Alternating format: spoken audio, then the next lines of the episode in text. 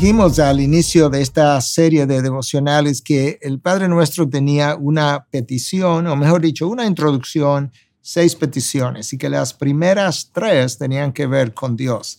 Esta es la tercera uh, petición, la, la, tercera que tiene que ver justamente con el Dios que nos dio a través de su Hijo la oración.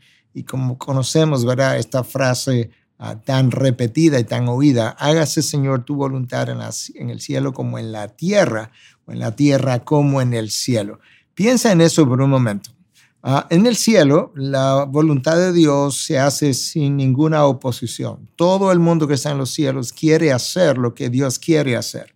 Sin embargo, esa no es la realidad aquí en la tierra. Esta petición está diciendo, Señor, ayúdanos a cambiar nuestros deseos, nuestros anhelos, uh, nuestros valores, uh, aquellas cosas que realmente nosotros deseamos. Ayúdanos a cambiar eso para que nosotros podamos anhelar esa voluntad que se hace en los cielos, que la podemos anhelar aquí en la tierra de una manera similar.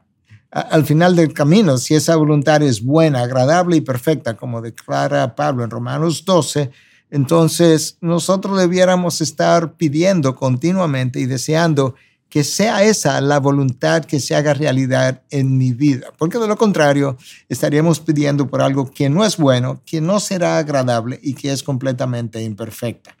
Um, Tomás Watson nuevamente, uh, eh, eh, aquel puritano teólogo muy conocido, una gran... Uh, una gran profundidad teológica, nos, enseñó a, pensar de esta manera con relación a este Padre nuestro. Y es que cuando tú piensas en su voluntad, uh, tú debes estar pensando o estás pidiendo por su voluntad, debiera estar pensando de esta manera. Número uno, yo necesito la ayuda de Dios para activamente hacer las cosas que están reveladas en su palabra que a mí me corresponde hacer y que agradan a Dios. Pero por otro lado, nosotros también debiéramos pensarlo de esta otra forma. Hay cosas que Dios, por razones que no entendemos, uh, inflige en sus hijos o permite en sus hijos, que a veces es una enfermedad, a veces es un accidente, a veces es una pérdida de diferente naturaleza.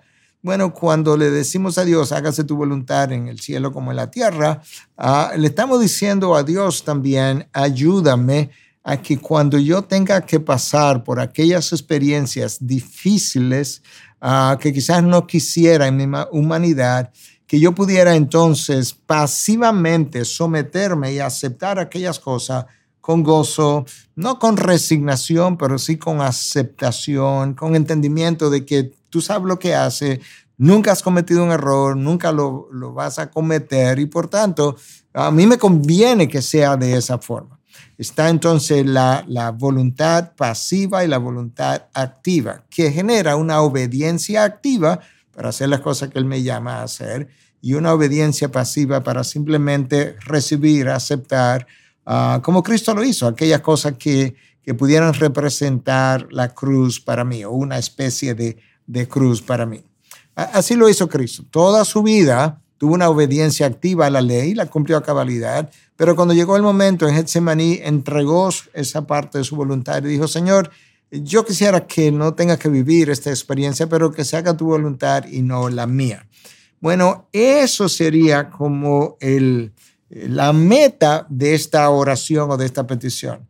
Hágase, Señor, tu voluntad en el cielo como en la tierra, en la tierra como en el cielo. ¿Qué estoy pidiendo? Bueno, estoy pidiendo que yo pueda entregar mi voluntad en, todos los, en todas las áreas de mi vida, en todo momento, independientemente de lo difícil o no que, que la experiencia pudiera ser. Eso requiere una rendición. Por tanto, yo necesito la ayuda de Dios. Eso requiere un, un, entendimiento acerca de la voluntad de Dios. Y no solamente de la voluntad de Dios, requiere un entendimiento del carácter de Dios. Porque la voluntad de Dios es simplemente un reflejo de su carácter. De forma que mientras más conozco a Dios, pues más dispuesto estoy a pedir que sea esa la voluntad que yo quiera vivir y que pueda vivir. Uh, de tal forma que ahora le estamos pidiendo a Dios que yo pueda en todo momento, cuando piense en algo que tengo que hacer o algo a lo que tengo que someterme, y que yo piense, bueno, esto, si Dios lo permitió, esto es lo que me toca vivir, que al mismo tiempo yo pueda pensar, como Dios es bueno, como Dios es fiel, benevolente, como Dios es todo eso, amoroso, misericordioso, entonces mi sometimiento a esta voluntad, yo, yo puedo hacerlo y, y debo querer hacerlo porque viene de parte de un Dios que reúne todas esas características y esas mismas características formarán parte de su voluntad para mi vida. Y en ese sentido yo pudiera decir, amén, que se haga como tú digas, oh Dios.